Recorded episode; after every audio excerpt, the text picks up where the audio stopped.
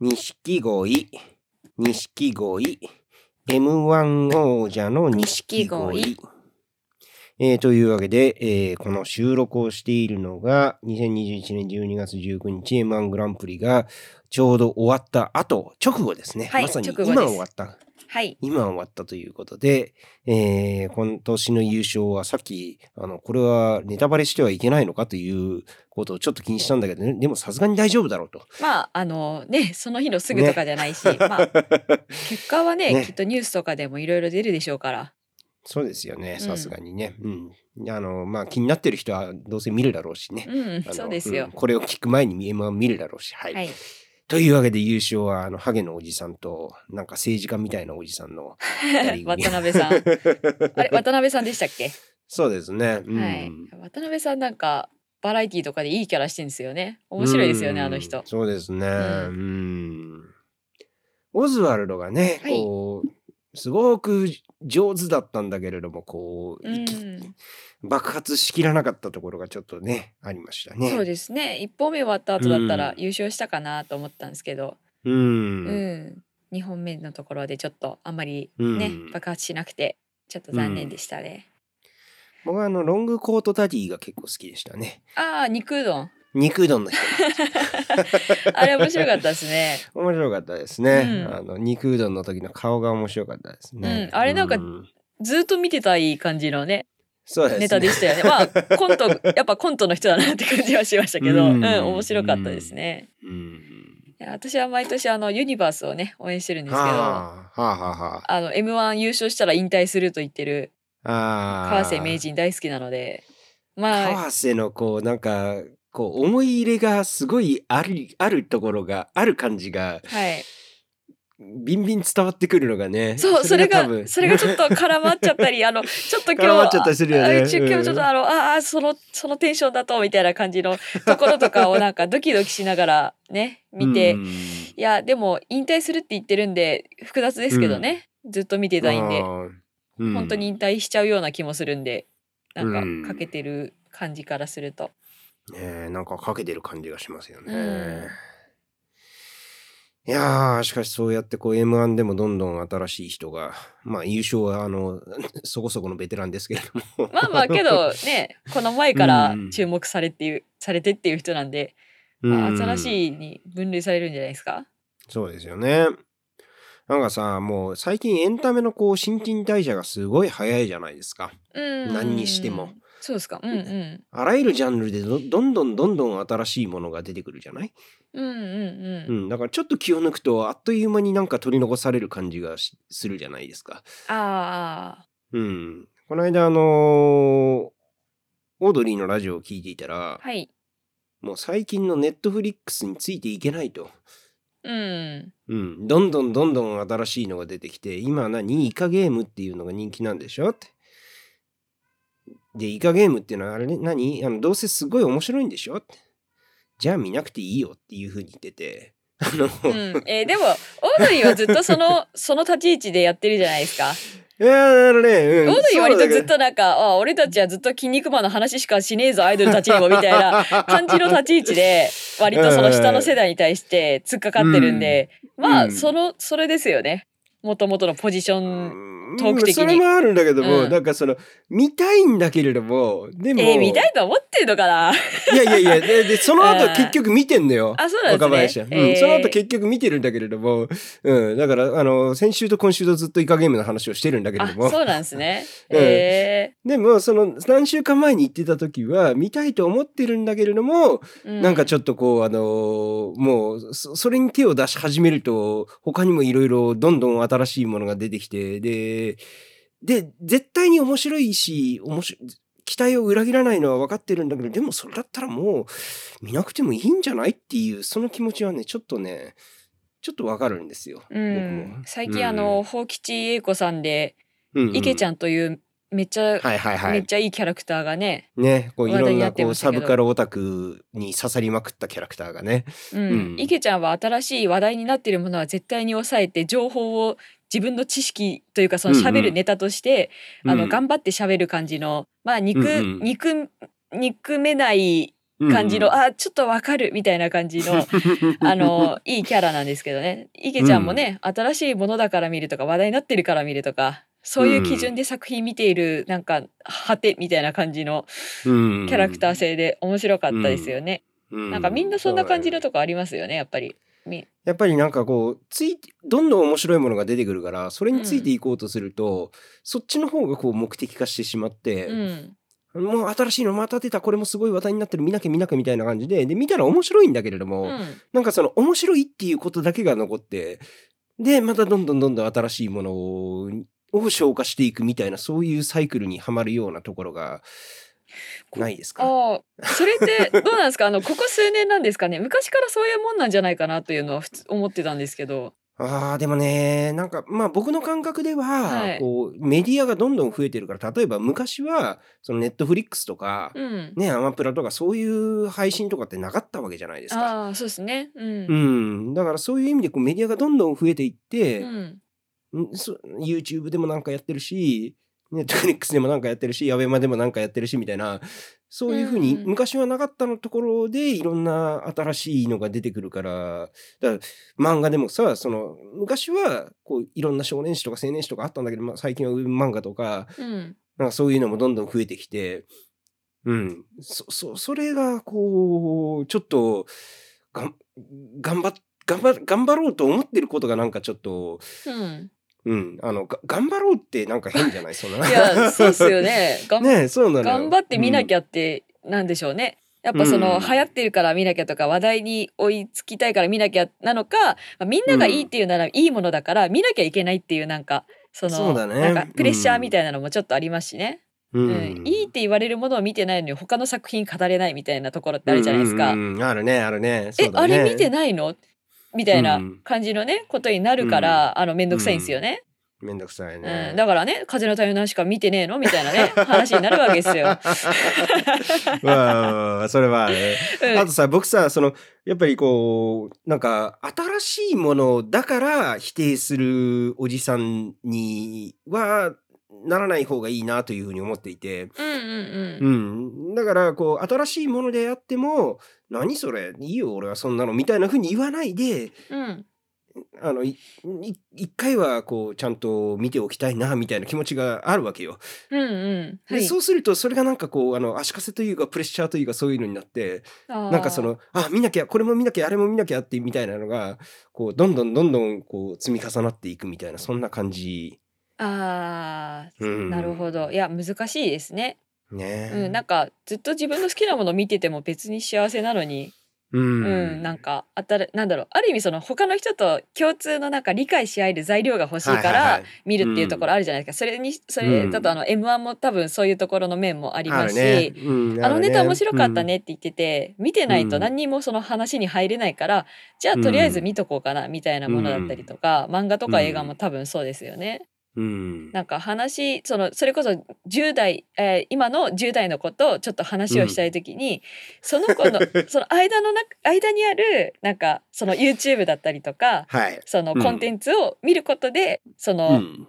多少ななんていうんですかね近くなるみたいなそうだよ。そういうところがあるからなんかうんいっぱい見なきゃいけないっていうのがどんどん増えていくんですかね。うん。昔もっとなんかなかったのか。うん。授業で例え話をするにしても、うん。やっぱりこうなるべく多くのね学生に通じる例え話をするっていうことになると、うん、あのそんな昔の話ばっかりしてはいられないところがあるわけですよ。うん。うん。うん、だから新しいものもなんか見ていかないかなえいかないいかいかなきゃなっていうふうに思い始めるとななんで行かなきゃいけないんだろうっていう、うんそうですね。ゲームになっちゃうとちょっとね、大変ですもんね。うんそれがあってでそこへ来て今日のはい。この課題図書ですよ。はい、そうですね。はい。ね楽しみですね。楽しみはい。ですね。話しましょう、はい話しましょう。行ってみましょうか。はい、えー今夜も読めば助かるなに。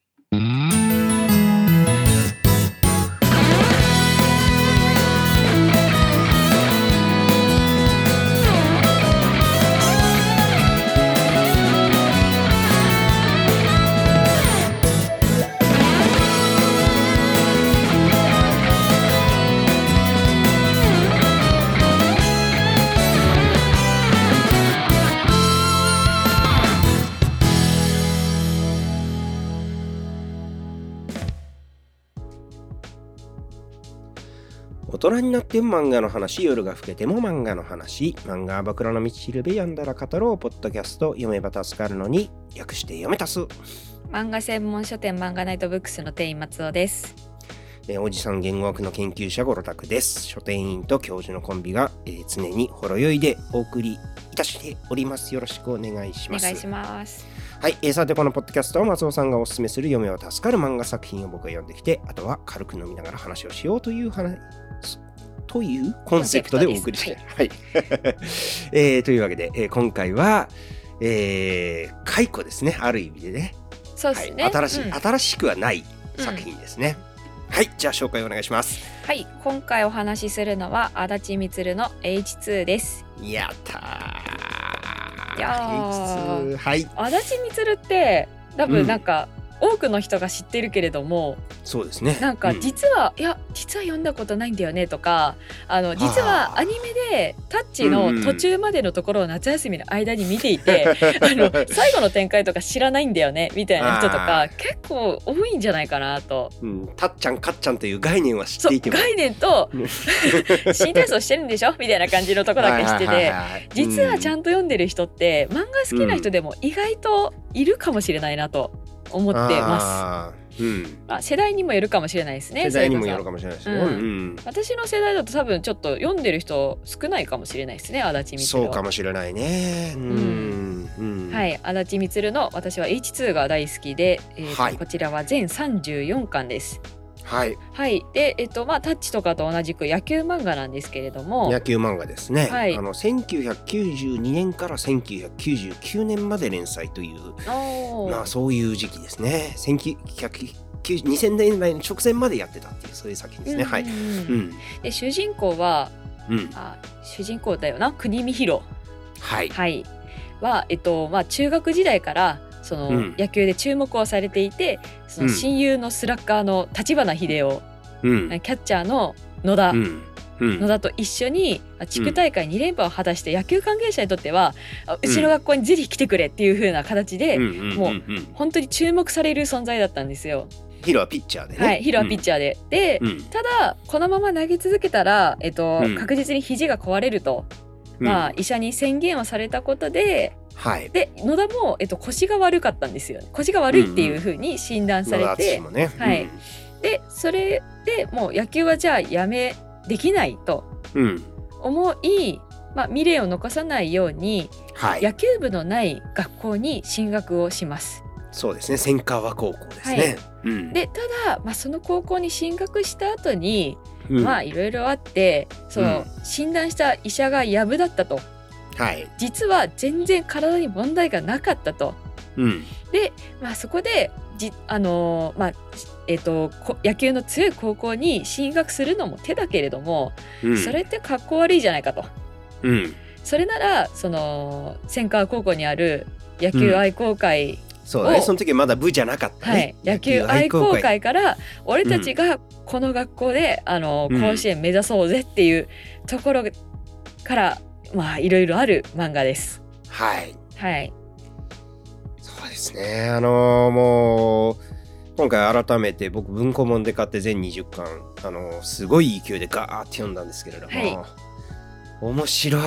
面白い面白いんですよ。面白い、うんそしてななんだろうこの落ち着く感なんか実家に戻ったみたいな感じがすごくあった。そうあのやっぱり足立みつるの間って、うんえっ、となんだろうなテンポがやっぱりそのすごい速いわけではないしそうだね。落ち着いてうん淡々としてるんですよ。うん。でけどやっぱりちょっとあの熱くなる部分だったりとかそうんうんうんうん。の説明しすぎない間の良さみたいなのがあって、あるね。読んでてすごい落ち着きますよね。うん、試合もさ、はい。本当に一試合一試合をこう最初から最後まできちんと1回戦から追っていくみたいなのじゃなくて飛ばすところはめっちゃ飛ばすじゃない。あそうですね。うまくパッとめくったら、ううんあの優勝してたみたいなそういう風な展開ってさもう、んうん。結構普通にあったりするんだけれどもでも物語としてはものすごくちゃんと成立してて、うん。うん、そうなんでね。であとさうんうんやっぱこう時代的にその93年からとかだからさ、はやっぱり例えば高校生たちは誰もスマホを持ってないわけよね。そうですね。うん。うん、だからこう待ち合わせですれ違ってうんうんうん。待ってたのに来なかったからみたいなそういう流れとかがあったりししたりとか、そうですね。うん、こううちに電話をかけたらあの父親が取ったりとか母親が取ったりとかそういう流れがあったりとか、その辺がねなんかすごくあー落ち着くっていう感じがありましたね。確かにすれ違ってたり、なんかうんねありましたねそういうシーンもいろいろ。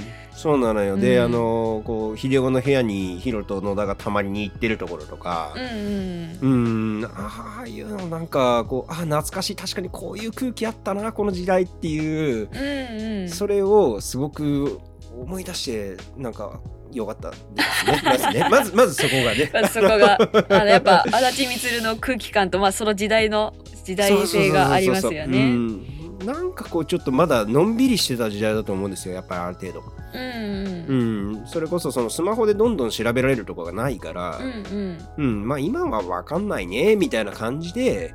流す空気があったんだけども、うん。うん、ああれ誰？っていうので今だったらもうスマホでパパッとこうなんとかこうなんとかみたいなことで調べるとうん。バーって情報が出てくるみたいなそういう流れになると思うんだけどそういうのが全然ない、うんうん。うん、誰だか分かんないからまあいいかみたいな感じで、まあ あの、データ、ね。データとかがそんなにねないうん、緩い感じがありますよね、うん。空気感として。そういうリズムがすごいなんかちょっと懐かしくて、まままあまあまあまあ、はい、私あの今あらすじ話してて思ったんですけど、うん。なんかおなんか天才の俺が無名の高校を、あのうん。強くしてやるぜみたいな展開じゃないですか。ある意味ある意味では、なんかまあ、今もなんかそういうのってあるじゃないですか。うんでも、うん。うんなんかそれが嫌味な感じがしないのがすごいなと思うんですよね。うん。この主人公の国見弘がうん。そのなんていうんですかね。やっぱ自分が上手くて周りのことが別に国見ほど上手くないんですよ。主人公が、うん。まあその学校の中で一番上手い存在で、エースで、うん。あのー周りのその野球部員とかを誘ったりとに野球部員に誘ったりとか、そういうことで始まっていくのに、全く嫌味を感じさせない存在っていうのがすごいなと思って、それってなんかやっぱ足立みずが書いてるからなんだろうなと思ったりしました。あのさこの漫画ってさはい、結局ヒロがはい。その光属性でうんうんうん、いろんな、いろんな人を成仏させていくストーリーなのよね。そうですね。うん、そうですね。関わるいろんな人をこうどんどんどんどんこう例えばまあ佐川とかヒロトとかうん、あと、あまあ最初の方だと柳とかもねあそうだね。の最初に野球できないっていうところを、うん。そのお父さんを説得するのをそう手伝ったり柳とか。柳柳父とか、うん。ね、うん、そういういろんなこういろんな何かわだかまりを残したででそれによってちょっとこうあの暗くなっている人たちを、もう野球大好き少年で、うん。ですごく野球が上手っていう。でもそのことを別にこうあの他人に押し付けるわけでもなく、うん。えーとにかく自分が楽しんでやってみんなで、えー、と楽しく野球をやるっていうことをうん。体現する男国見弘うん。がどんどんどんどん救っていくっていうそういうストーリーじゃないですか。そうですね。うん、その通りです。うん、でさであのもう確信に入ってしまいますけれども、はいはい。今日し話をしたいなと はい思って持ってきた何話,、はい話の確信に入ってしまいますけれどもはいこの H2 のすごいところは、はい。そのヒロが野球少年光属性でいろんな人を救っていく話なんだけれども、最後の最後の対決がうん。それは親友でありライバルでありうん。同じく天才である立花秀夫うん。そしてうん。幼なじみである雨宮ひかりの彼氏あ秀夫がね、秀夫が、うん、光えっとヒロがもともとうん。雨宮ひかりっていう女の子と、まあ、幼なじみで、で、うん。秀夫に光を紹介したんですよね。そうなんだよね。それで中学に入った時にね。はい、で、うん。それで秀夫と光は付き合い始めてうん。まあ言ってみればその2人と仲がいいヒロっていう主人公のポジションだったんですね。そう。はい、でヒロは中2の時に初めて自分は光が好きだっていうことにちょっと気がついたりしてたんだよね。そうあの紹介した後になんですよね。うん。うんあと秀夫に。でも、うん。でもだからといってそれで何かするっていうわけでもなくずーっとダラダラやってきて、うん。で秀夫もそのことにはいろいろ気がついていてで光の中にもやっぱり、その幼なじみでずっと仲が良かったヒロに対してそのちょっとそれだけじゃない感情っていうのが自分の中にあるっていうことを、あの否定しきれなくてでそのその3人の中でこうモヤモヤするものがあってうん。で最後にヒロがそれをそそれも結局成仏させるわけじゃないですか。そうですね。彼が、ううんん。でもそこで彼はどうやってそれをするかというと、うん。それまでその天真爛漫野球少年でやってきたんじゃなくてうん。そこで初めてこう自分の才能と責任を受け入れて、うん。でもう勝ちにこだわると。うん。とにかく勝つと、勝負をするんですよね。勝負をすると。そこでうん。戦略でうん。そこで負けないうん。勝つために勝つことができる。負けないことができるっていうその自分の成長をうん。見せること。そしてその秀夫という天才に対してうん。負けてもいいんだという。うん。そういう経験を与えることをすることによって、うんあの秀夫と光がこうちゃんとくっつけるように持っていくっていう、うんうんすごい今もうネタバレも半端ないですけど、うんうん、全部のネタバレしましたね今、うん、最後のオチですからねそこが。最後のオチですからね、いやそれを僕ね前前読んだのいくつないつまあ10年ぐらい前だと思うんですけども全部読んだのは、うん。その時はそんな風に読めてなくて、うんうんうん。うどうどういうふうに思ってました？だからつまりあの最後の試合でうん。ちょっとやっぱミスディレクションがあって、うん。そのヒロとひひえー、と秀夫が本当に光を争っていると。うんうんつまり2人とも勝った方が光をゲットするみたいな風に思ってやっていると。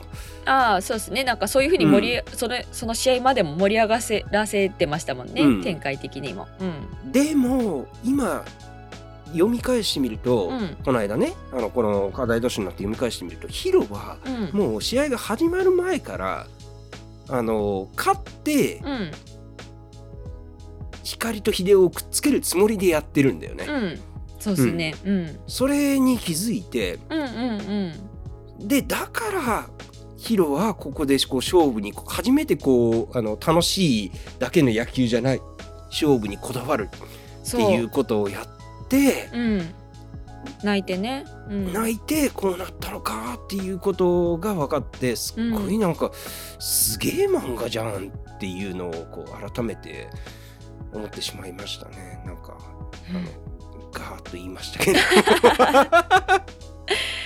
いやーそうですね。そこが、うん。あのただそう読み取らなくても、うなんか困らない展開にはなってるので、ね。あれってどういうことなんだろうっていうのを、そのうん。一人一人のセリフだったり行動とかだったりからすごいうん。なんか考えさせられる漫画ですよね。結構細かいところも。うん。うん特に終盤そうだよね本当にね。うんうん、なんかこれ H2 は私足立みつるの中でも好きなの。は脇役とかが本当にいい味を出しててあのえっと今のせ、えっと、先生の話の中で思い出したのが、うん。あのあその千川高校のマネージャーに入ってくれた古賀ちゃんがいるじゃないですか。はいこがちゃんがね。うんはい、え古賀ちゃんもっちょこちょいでね本当に可愛い女の子なんですけど、うん。あのその古賀ちゃんのお兄さんか、監督になる、ははい。い。うん。あのまあひげを生やしてサングラスをかけてる怪しい人が、まあ千川高校のね監督になるんですけど、うん。なんかこの人どこでだったかな？あのセリフの中で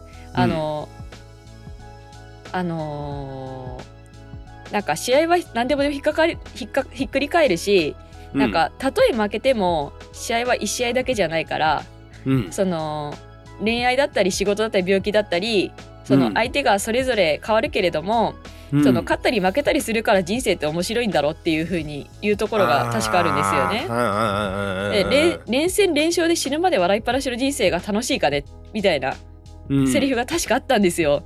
なんかそういうのを脇役に言うところが本当にいいなと思ってさらっと。そんなにうん。H2 の名言といえばって言って古賀監督のセリフが別に出てこないじゃないですか。うん。なんかそういうのをその周りの大人だったり、ちょっと違う目線で話が出てくるっていうところが、うん。あの説教臭くなならないところがまたいいなって思うんですよね。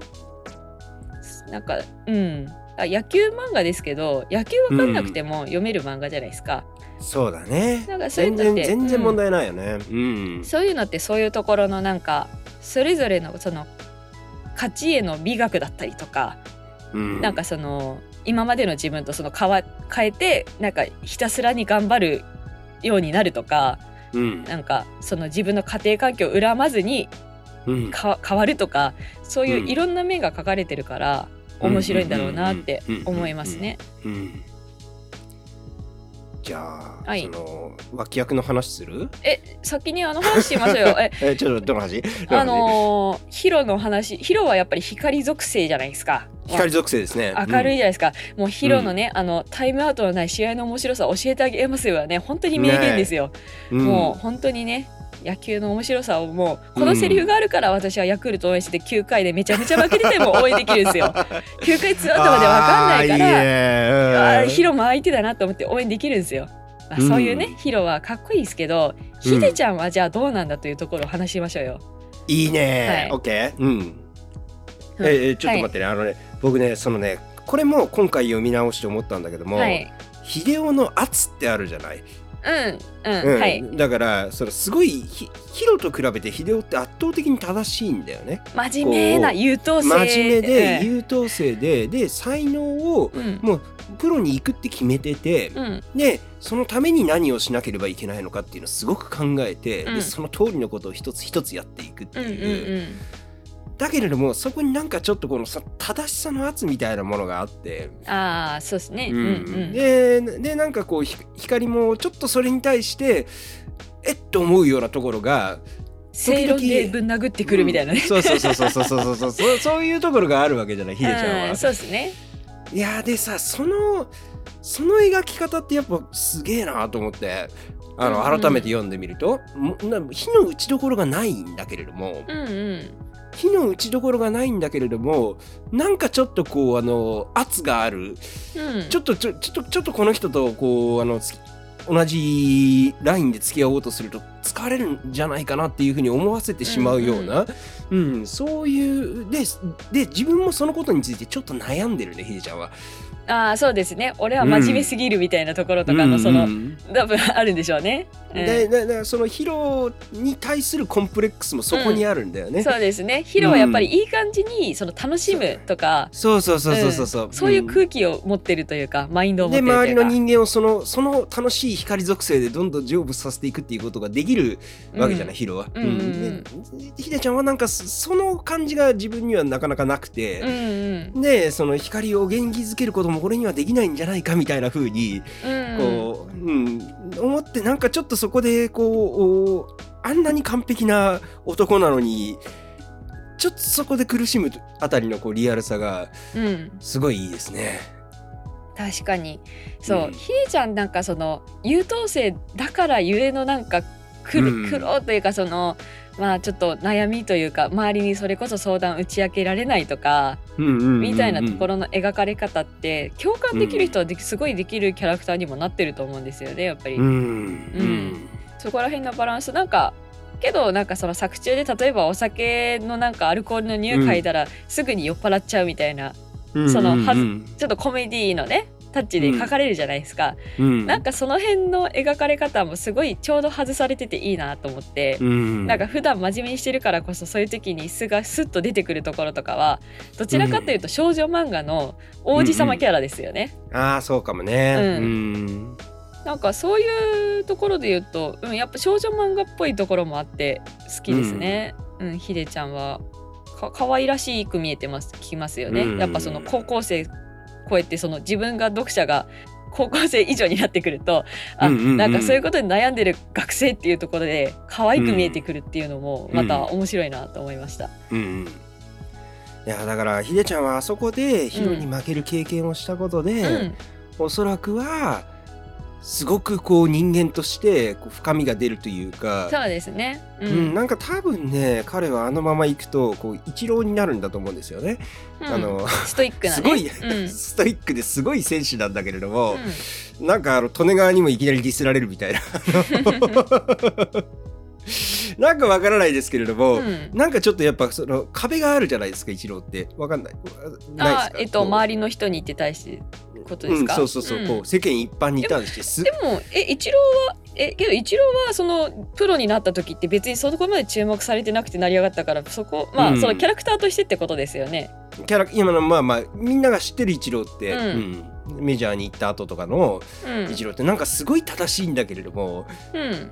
なんとなくそのちょっと完璧すぎてこう近寄りがたいというか、うんそういうこう圧力を感じるところがあって、うーん。うん、だからそそれをなんかこう連想したね。こうこのヒデちゃんのこうヒデちゃんがままだ高校生だからあのーそいろいろ緩いところもあるんだけどもでもうん。これがここういう風に入っていってもうとにかく勝つためにいい成績を残すためにうん。野球で最大限のパフォーマンスをするためにっていうところにこう流れていくとああいうキャラクターになるのかなというふうに。ああままあううんん、まあ一郎はちょっと、うん、いろいろいろ いろいろな解釈で分かれる気はしますけど、うん、はい。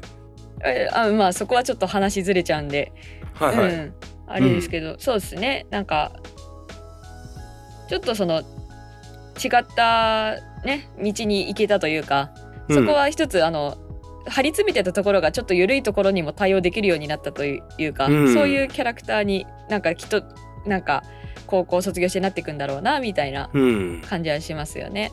そうなんだよね。だからやっぱ負けたことがあるっていうのは財この先きっと財産になるってあのこれはスラダンの、あのー監督が言ってたセリフだと思うんですけどもうん、だヒデちゃんのあのヒロへの負け方っていうのはそういうことになるんだろうなというふうに、うん。うん、思いますよね。でそれで言ったらあの広田とかもそうだし、うん、そうですね、負けたことによって、ね、いろいろ違った道が広,、うん。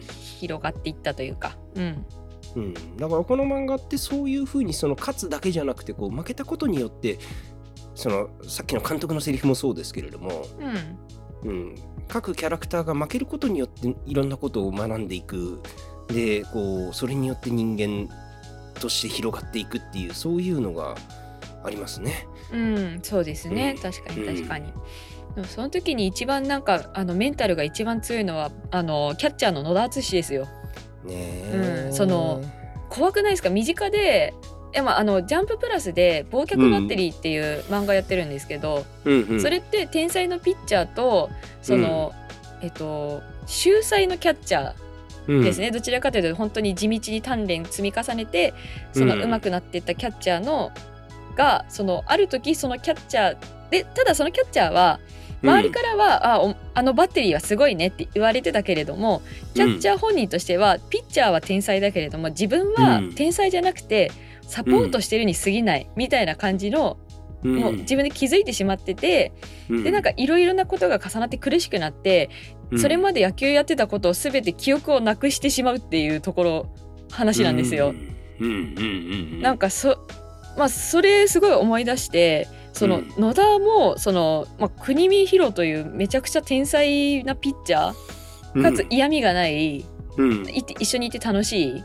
うん。ピッチャーとずっとバッテリーを組んでうん。かつ、まあ、アドバイスとかもうまくしながら、うん。あの離れずにうん。なんて言うんですかねずっとバッテリーを組み続けるうん。ところってすごいそのある意味嫉妬するところとかももちろんあったと思うんですけどうん。なんかそういうところが全く表に出ずにうん。なんかずっと一緒に野球をやり続けてくれる人そっていう存在として出てくるので、う。ん。あの野田がいないとまず受け取るあのキャッチャーでできる人がいないですからセンカー交互に、うん。なんかそういう意味で言うと野田のポジションって本当に苦労人だけれどもうん。そこを感じさせないキャラっていうのがねいいなって思いました。ねえ。で野田はさ最終的にヒロを、をヒロはこう欲がないから、うん。ほっといたらプロにも行かずにうんね。そうですね。草野球してても楽しいなみたいな。楽しいっていう、一生の野田に投げても楽しいみたいなやつなんだけれども、うん。野田は行かせようとするわけじゃないですか。うんうんヒロに。そうですね、お前は周りを楽しませることが責任があるぞと、うん。それだけの才能を持って生まれたんだからって。うん。でそれをそうヒロヒロがそこに行くと自分はそこに行けないことも分かってるわけじゃない、うんそうですね。俺がつあのヒロに付き合えるのはこの夏までだっていうわけじゃないですか。うんでもでもそこは活かせるんですよね彼はで背中を押すんですよね野田はねそうですね。うんううん。そのさ最初のさ1巻2巻ぐらいの展開ではい。サッカー部に入ったヒロがうん。練習試合で、えーと野球愛好会とサッカー部の試合でん記念が投げてて、でヒロはキャッチャーをやっててで、あのーサッカー部がこうすごいなめ腐った、ね、試合をしていてうん。でヒロがそれにだんだんイライラし始めてで野田はそのイライラし始めているヒロの後ろ姿を見ただけで何かを察して一言も話してないし、もうアイコンタクトも何もないのに準備運動を始めてうんうん。であのーヒロがこうキャッチャーだから一球一球記念に返球するんだけど一球投げることにものすごい球速が上がっていってうんうん。ででついにこう退部届を出すと同時に敵チームに入ってっうんうん。ていうその流れの中で野田がもうな何にもこう打ち合わせも何もないのにすってあの野田敦もよろしくみたいな感じで入ってくるわけじゃないですか。そうですね。あそこの流れはすごいねすごいすく、まあまあこれもなんかこうもうちょっと涙が出そうになりましたね。あのあらかじめ読み直してままた、うん、うん。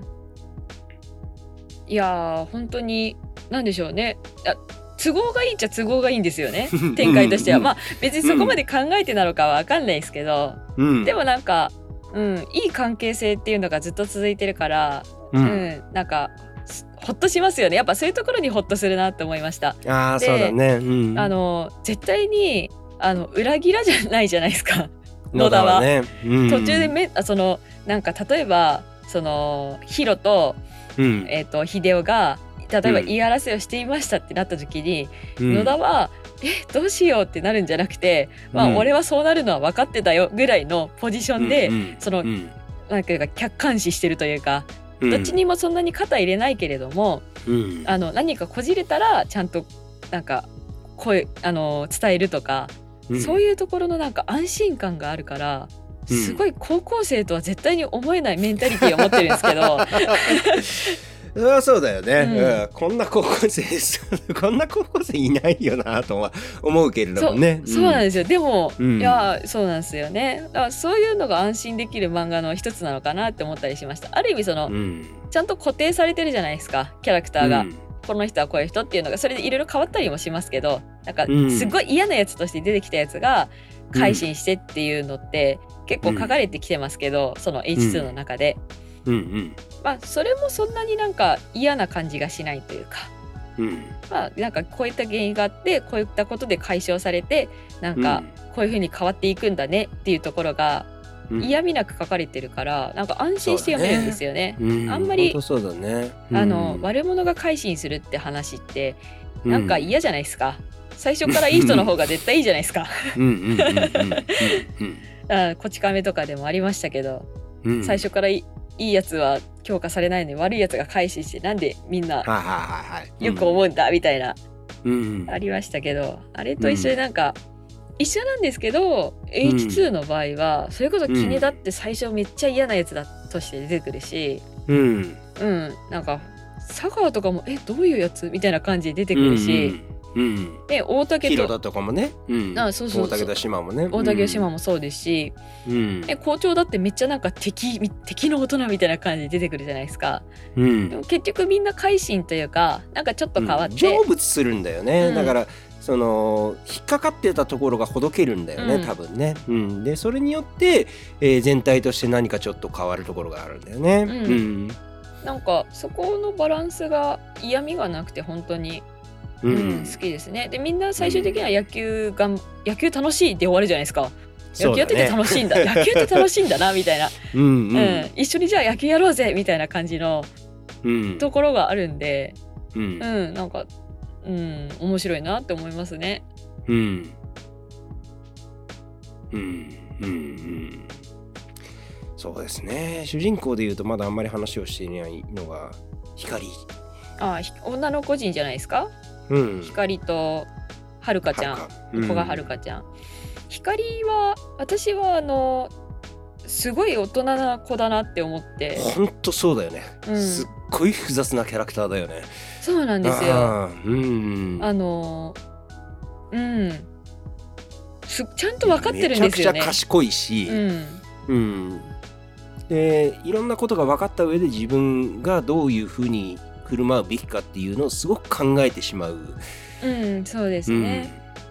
大人だからこそなんか大人になんかもう精神的になってしまってるからこそ、うん。人間関係でなんか例えばまあなんかちょっと女子マネのなんかことでごたごたがあった時もちょっと自分がどうやって引いたらこの場が解決するかみたいなこととかを気にしたりとか。ね、うん、自分の思いを優先して何か突っ走るっていうタイプでは全然なくて、うん。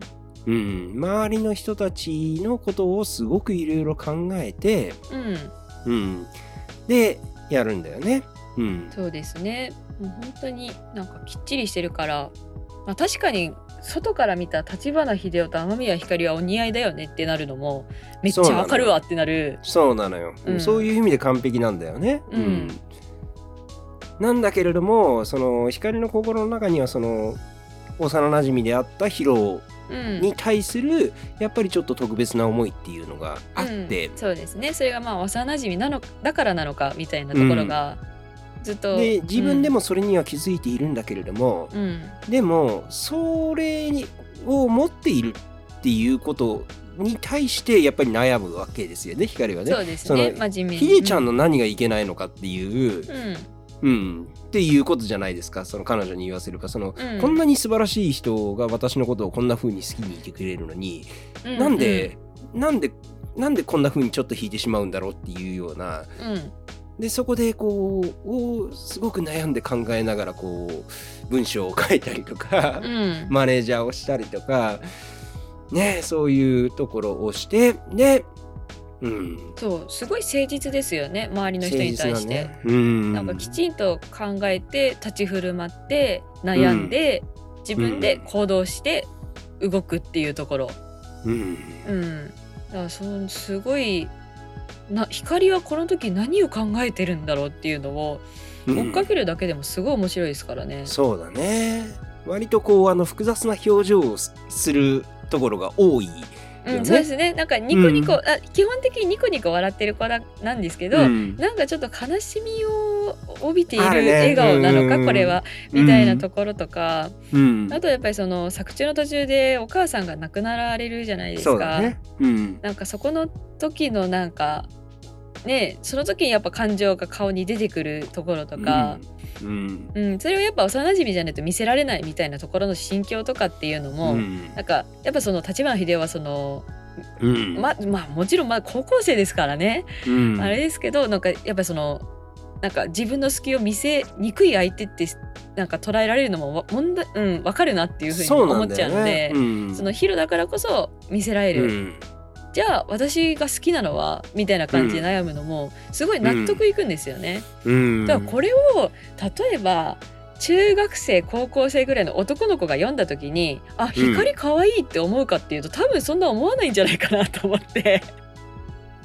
そうそうですよ、うん。僕大学生の時に読んだけれども、うんうん、なんか正直分かんなかった。ずっと、うん、この子が何を考えているのかっていうのはうん。どうしどうしたいのこの人っていうふうに、うん、あのずっと若い頃は思っていました。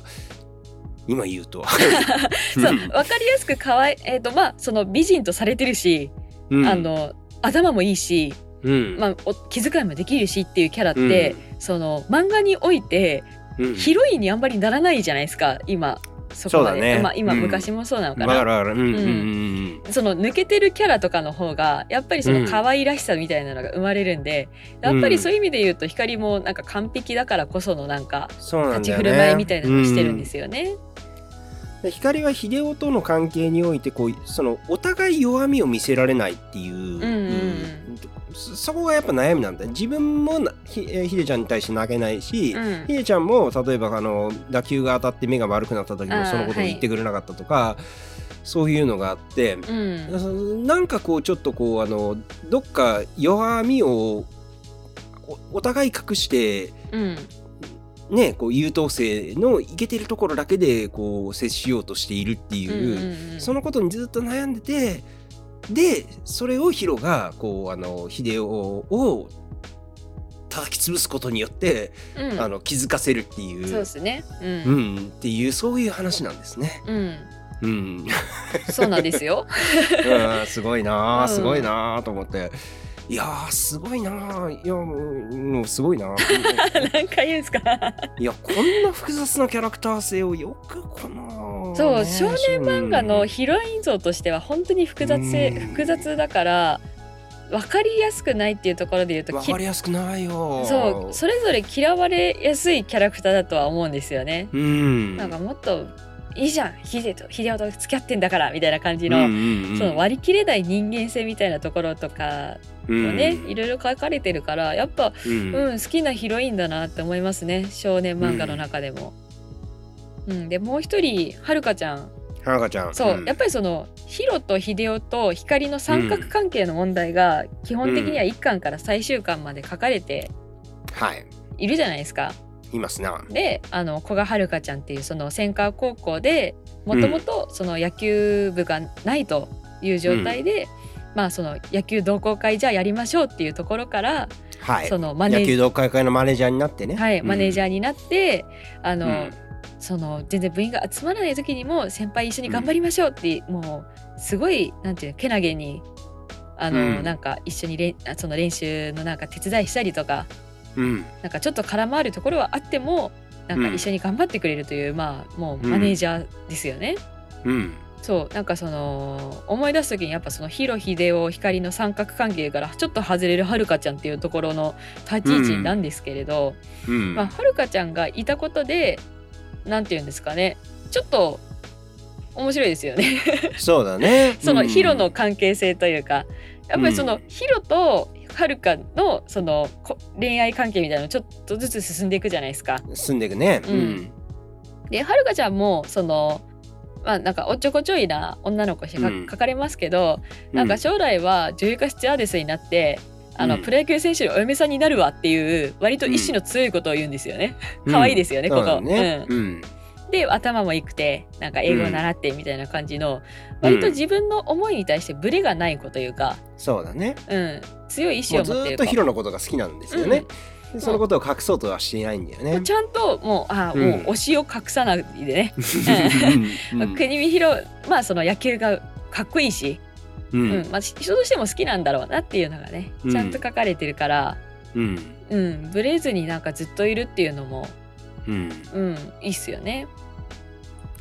でまあ、まあね。ううん。専科高校のね他の部員たちははるかちゃん可愛いってなっててもはるかちゃんはけどヒロが好きっていうのは見ててわかるし、うん。これは自分の思いとして秘めとくからいいんだよみたいなところの関係とかも可愛いっすよね。可愛いね。うん。うん。あのさまあこうストーリーの中で巧みなのはちょっとさ途中ではい秀夫と遥がはいはいなんか。ちょっといい感じなんじゃないみたいあなあ出てきましたね。そういうミスディレクションがちょっと入るわけじゃない。うんうんうんちょっと仲良くなって。やっぱ、うん、な読んでる最中にこうドキドキさせられるっていうか、うんうんうん、あの結末を知らないで読んでるとあの中であこういうなこういうなんか路線もあるのっていう、うんうん、だからヒロと光がくっついてで秀夫と遥がくっつくみたいなそういう路線があるのかなみたいな風にも思わせてるんだけれども、うんうんうん、でも最終的には遥は本当にずっとこう一途でそうですね。でそれはその、うん、もう本当に野球に対する思いもそうだしヒロに対する思いもそうだし、であのなんはかばらないでずっとそれをあのす素直にうん無邪気やりに。続ける、うん無邪気にやり続けるんだよね。で少しずつそれにこうあのヒロが応えていくっていううん感じがあって、うん。うん。うん。少女まあその。うん。ね。でその少しずつ答えてきているのにちゃんと答え返すっていううん、あの英会話のねあの、うん。あの事件とかね、うんあれはもうそううん。いいですよ。だからねこう長生きしろよなって言われてその国見くんもっと答えたりとかなんかそういうそうそのイチャイチャするんですよねたまに。うん、たまにたまにちょっとねこうねそういうふうにこうなはるかはちゃんとこう待ってるんだけれどもその用意ができているというか、うん。あのーそのな本当にヒロがそ準備ができたらちゃんとそこで向き合えるこう覚悟をちゃんと持ってうん。待ち続けてるんですよね。そうなんかなんか強いんですよねやっぱそこの。強い強い強いうん。強い肝が太いというか、うん。うんそんななんかこうあのなんか手の届かない推しみたいな感じキャープリム君すごいみたいな風にしててでいざそのヒロがなんかこうやってくると引いてしまうとかそんなの全くなくて。うん。うん。なんか本当にこうちゃんとちゃんと好きでちゃんとっていうのもおかしいですけど、まあ、うん、あのーうん、あのーずっとそれで、ヒロの気持ちが、うん。あのー固まっていくのを、うん。うん、あのーちゃんと待っている。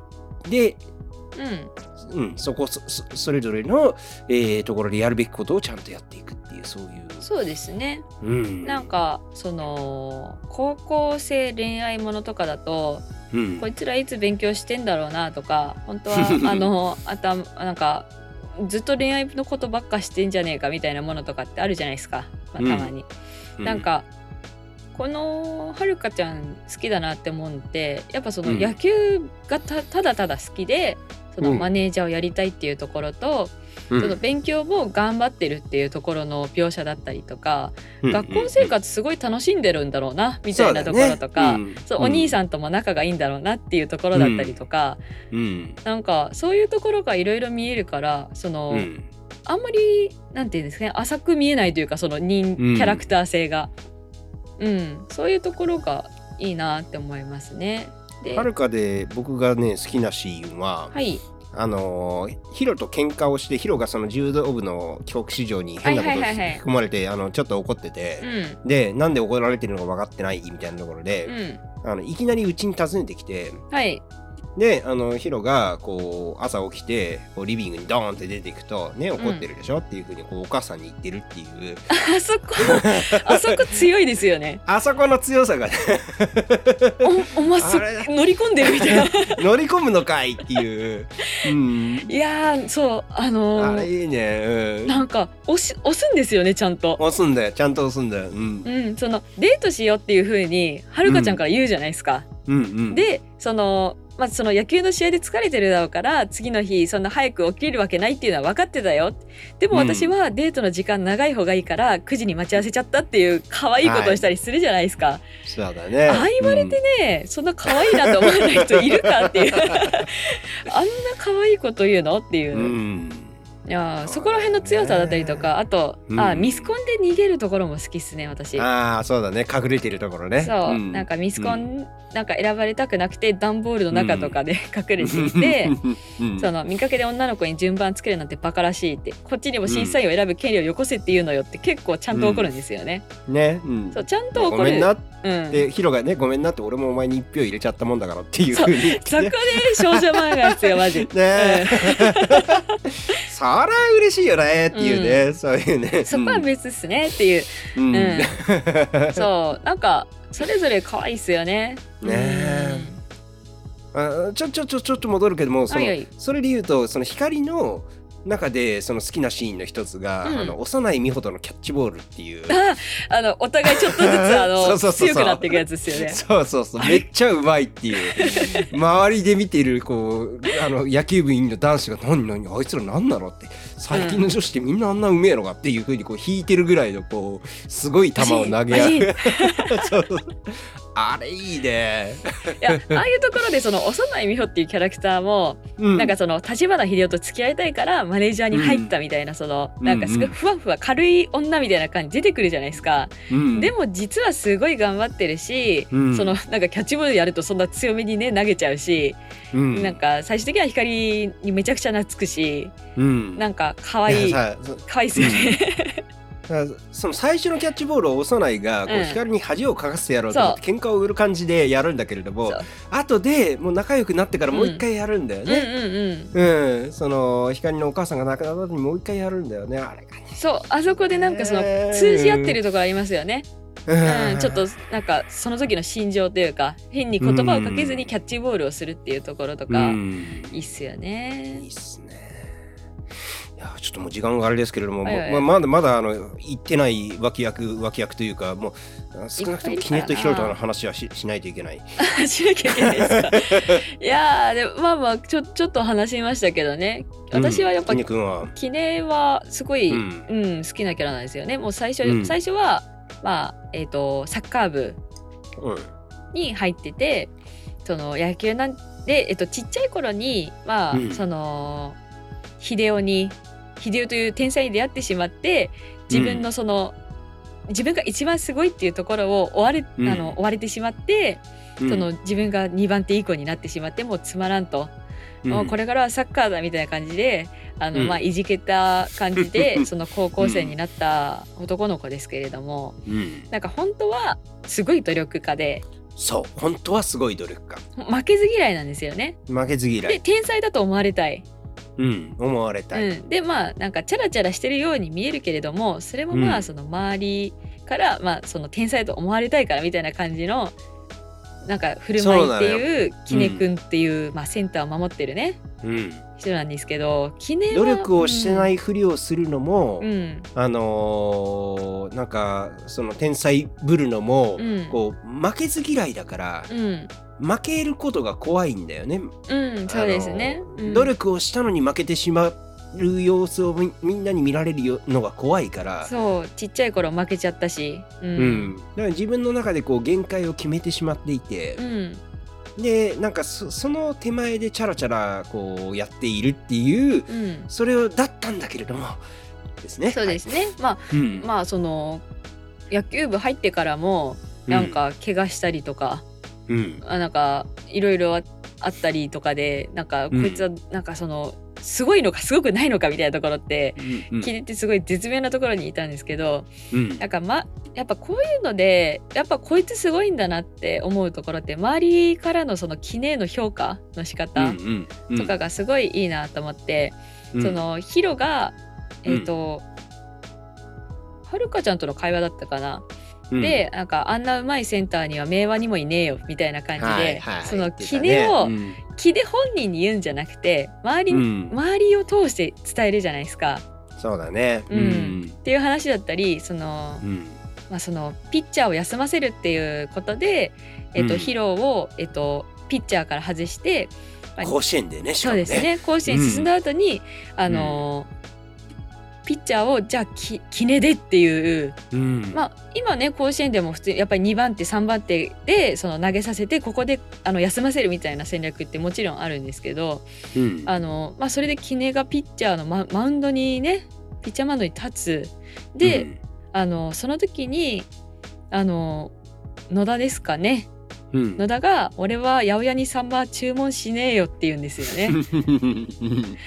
なんか「お前だったらできるの分かってるんだよ」みたいなところをそう伝えるところとか、でそれに応えてもう限界が超えてると自分では思ってるけれども、うん。その投げて勝利する、そうだうね。ん。ちであのちっちゃい頃は泣きながらガッツポーズするっていうね。そう。でそこのうん泣きながらガッツポーズするところの見せ方もすごいかっこよくて、あのセリフで優勝しましたあ勝ちましたとかじゃなくて、うん。その商店街のテレビがだんだん近づいてって、そのはいガッツポーズが映るっていうあのおしゃれさ、すごいと思って、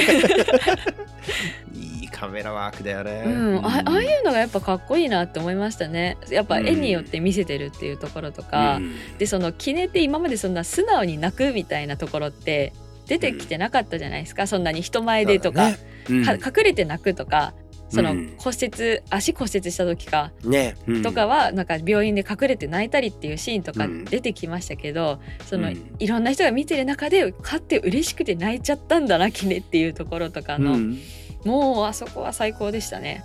うんうん、でそうキネはそのもともとなんか嫌なやつだったのがいいやつになったんかみたいな感じに描かれてますけど、まあもともとちょっとひねくれてるぐらいで別にいいやつにもそんなになってなくて、うんただただ野球をなんか今まで頑張るのが怖かったやつがちゃんと一緒に頑張れたっていうところで、そうなんだよね。根はね。根は別に変わってないんですよね、ちょっと嫌な、うんねことを言ったりするやつなんですよ、普通に多う分。ん。うん。でもなんかなんていうのかなチャラいところは残ってるんだけどね。うん、チャラいところはちゃんと残ってるけれども、うん。なんかみ好きになっちゃうんですよね キネのことそうだが。ね。そうなんだよね。ちゃんと野球を頑張れたんだよね。うん、んそうそうだね。本当にそうだね。いやうんよくよかったって思いますね。ねよかったね。あとはあとは広田の話します？広田。しようよ。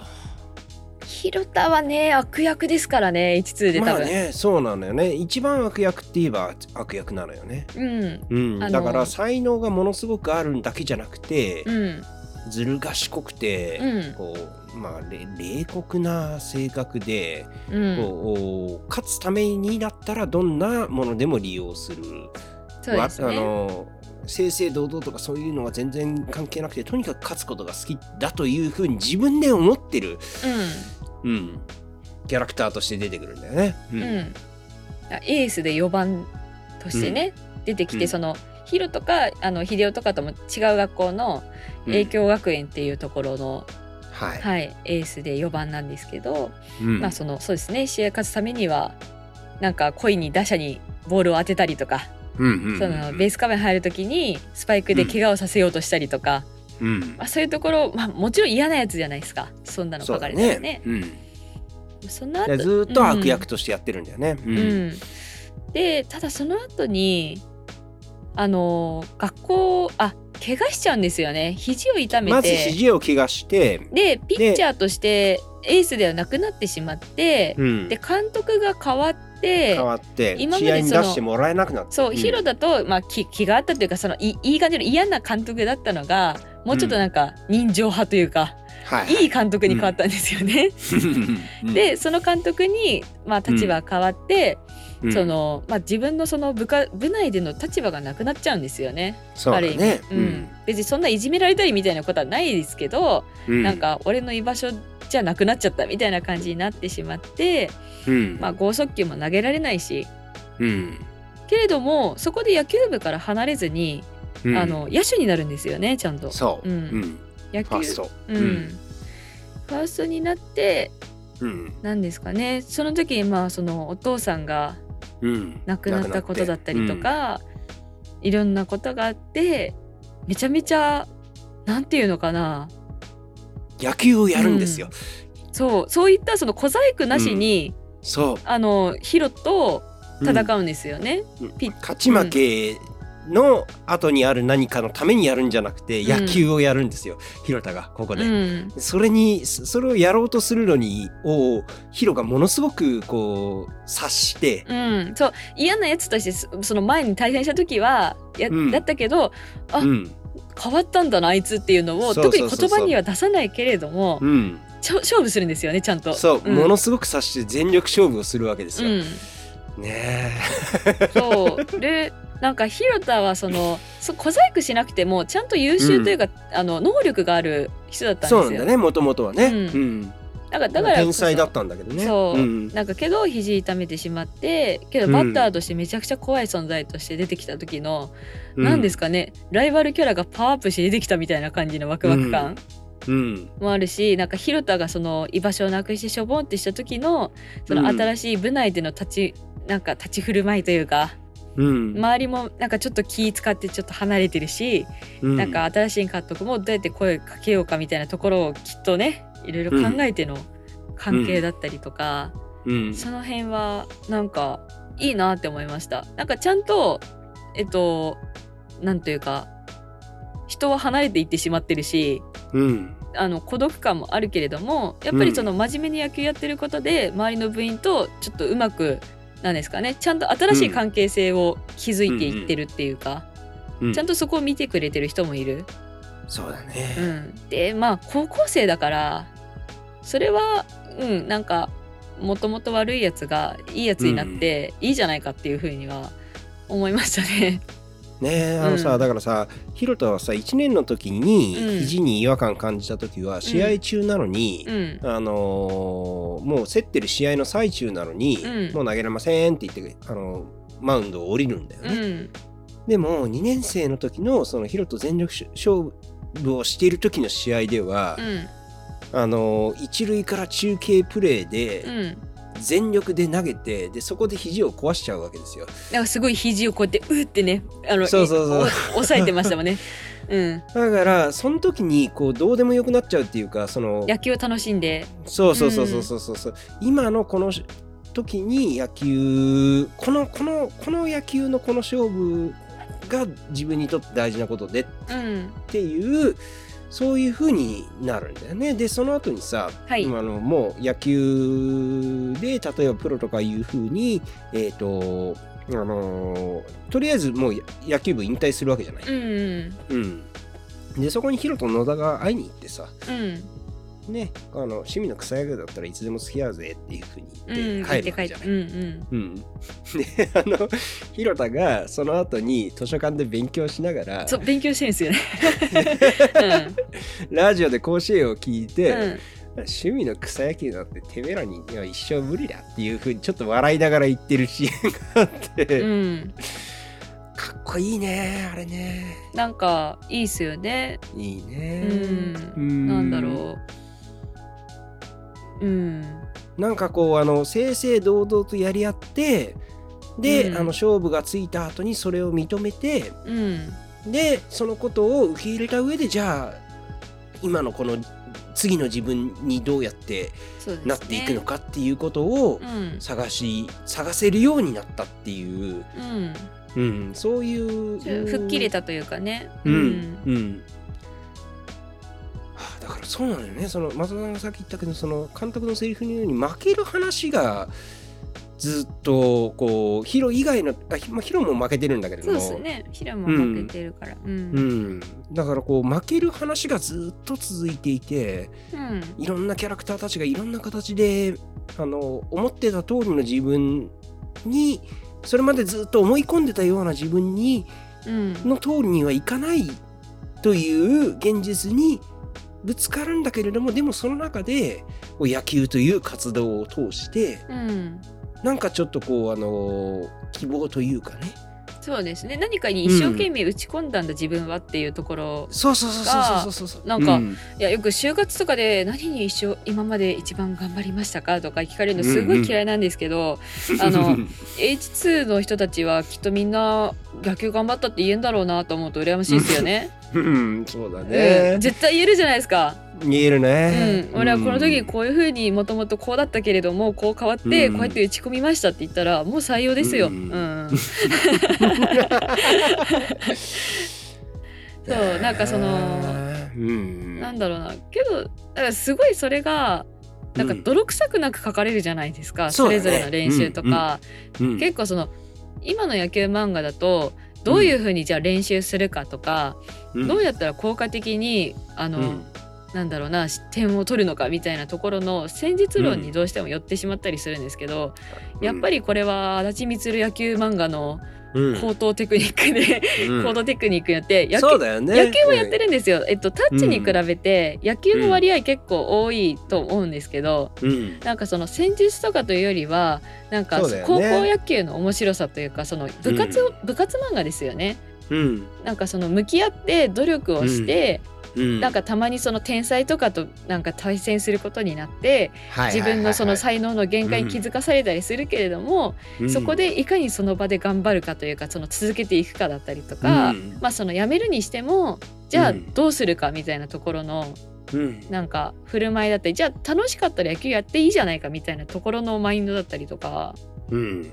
なんかその辺がねうんやっぱ独特だなと思います。スポーツ漫画は割と最近技術論推しになったりはしやすいそうだので、ね、うん、テクニカルなところに行くよね。うんそれと考えるすごい単純じゃないですか。その球種の話とかもさまあ一応出てこなくはないけれども。高速スライダー。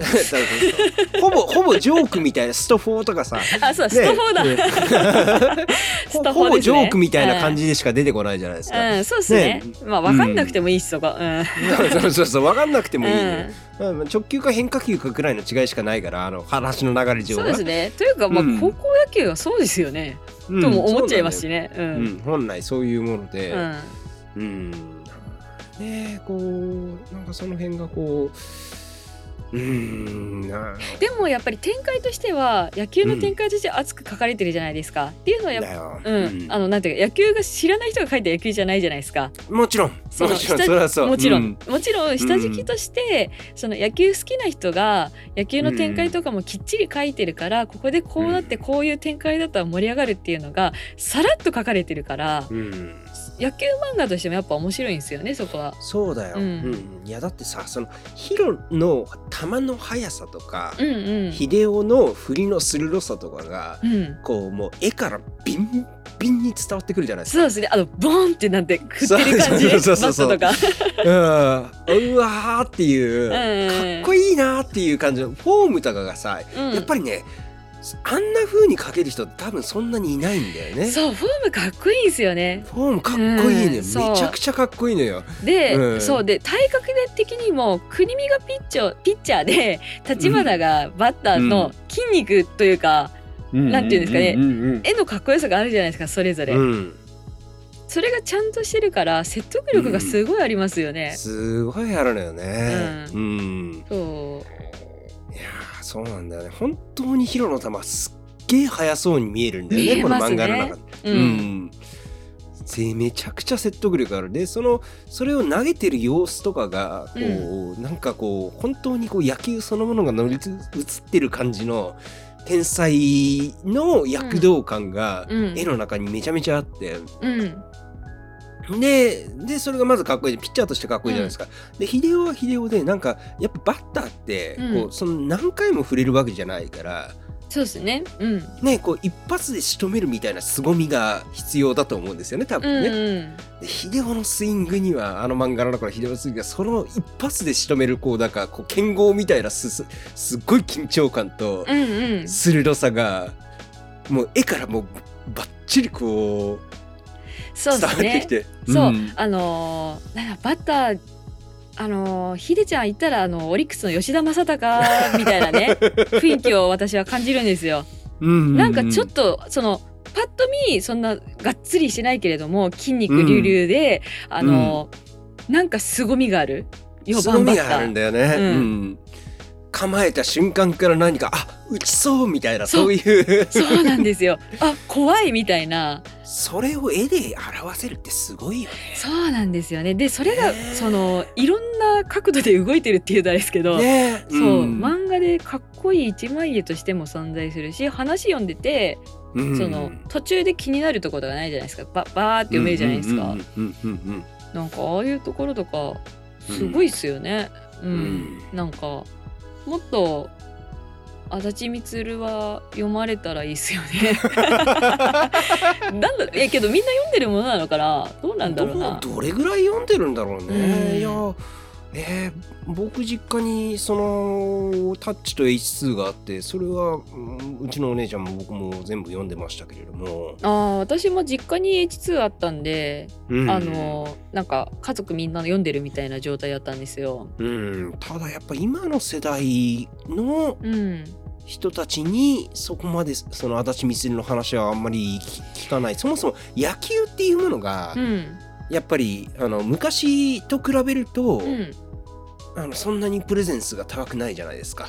あえーそうなの？はい。そうだよそれは だってだから地上波でその試合が昔は毎日やってたわけだから、そうですね。うん。うん、でも今はそんな野球を見るためには例えば DAZN に契約するとかなんかそういうことをしない特別なことをしないと日本シリーズとかこうワールドシリーズクラシック以外見られないみたいなそんな感じじゃないですか。いやあのそそうなんですけど、うんうんやっぱ女性客とか増えてるじゃないですか。言ってしまえば。そうなの？えいや女性客増えてますよ。で、うん。であのなんていうかテレビでみんな見てるから見ようかなっていう大衆的だったものがもうちょっとオタク文化によってると思うんですよね、漫画のあーそうん趣味的趣味自体が。で、うんうん。その会場だったりもそのうん。いわゆるそのレディースデーみたいな感じではあはあはあは。あ女性うん。女性客目や女性客をまあ増やそうという施策とかって全球団割とやってますし、うん。あのまあそれがいいか悪いかはまあ置いといて、うん。そのなんていうのかな。漫画好きで野球好きの人はやっぱ変わらずねいるし増えてるように思うんですよね。あそうですか。うん。でえっとうん、うん、そうですよ。うん。そうなんですよ。うん。うん。だからなんかってなっても例えば、えっと、私の世代だと大きく振りかぶってを読んではいはい。うん。あの野球ちょっと興味を持ってうん。まあ野球実際にはそんな見ないけれどもなんかそこから野球漫画って面白いと思ったんだよねみたいな感じで、うん。まあ、ずっと読んでるみたいな子はやっぱいるんですよね。うん。そういう子がいかうん。にどうしたら H2 に流れてくれるかをね考えるべきなんだろうなって思います。あということは今のところはまだそんなに読んでくれてないのね。いや足立光いや今まで考えもしなかったんですよね。なんかそのみんな読んでるものみたいな感じで思ってたんで。うん。多分、うん。あ多分あけど話今まで上がってないってことは多分読んでないのかもしれないなと思ったり、うん。うん、したんで。うんねえそれで言うとまあタッチもすごくいいですからね。そう。あのでそう。ん。うででそうあとその女性客が増えてるっていうところで話したかったのが、足立みつるは少女漫画なんでうん。その野球なんとなく気になってて、うん。その読む野球漫画としては最適じゃないかと思うんですよ。なんかうん気むずうんなんか難しい細かいルールとかを言,、ないね。言わないじゃないいですか。言わないね。野球、うんまあまあ分からなくても楽しめうるん。漫画じゃないですか。なんとなく分かれば。うんっていうところで言うと入門としてはめっちゃ泥臭くないしいいんじゃないかなって思いました。いいと思いますよ。だから大学に置いといてください。あでもいいかもそうだな H2 今文庫で買ったからなんかうん。研究室に置いといて、あの好きな人買って持ってっていいよみたいなそういうシステムにしようかな。あの、うん。あの僕の研究室文庫にこうあの H2 と O を置くとあと何か他にもういろいろ置く。ああぜひぜひあの漫画 漫画棚を作ってください。研究室。にいやそしたらもう大人気ですね、先生の研究室。すいません長くなっちゃいました。いやいやいやいやまあまあまあこれぐらいの話にはなりますよね。まあちょっとまだ H2 のまだまだまだまだ話したいやつはいっぱいいるんですけど、まだいやいやいやいるんですけどねはい。よしはい、えーじゃあというわけで、えー今回が足立みの H2 と、はい。えーいう同名作実家に帰ってきた気持ちでお送りしました。ありがとうございました。ありがとうございました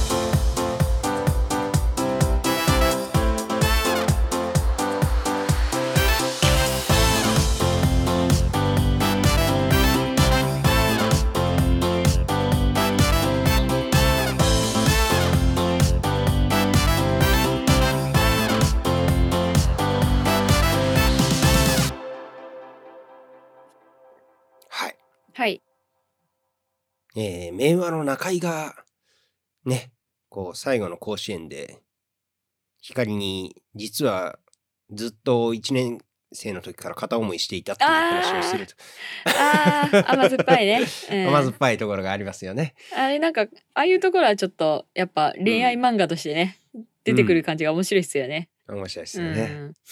そうちゃんとやっぱヒロイヒロインはモテるんだなっていう。うん。うん、ね、こう柳が古賀の絵を描いてるところとかね。柳はね、うん。柳は 柳になんかね報われてほしいなななんだろうな言われてほしいな。あいついいやつなんだよな。柳はあれうん柳大学行くんでしたっけ、柳はね、えっ、と、まあ、プロは諦めて正解だった。うん。っていうふうに言ってるから、ううん。ん、とにかくあの、すぐにプロっていう感じではない。でも大学とか社会人経てプロ野球な入ってほしいですよね柳。そうですね。うんあの、小坂みたいな感じで。あそうですね 柳ならいけると思うよ。うんうん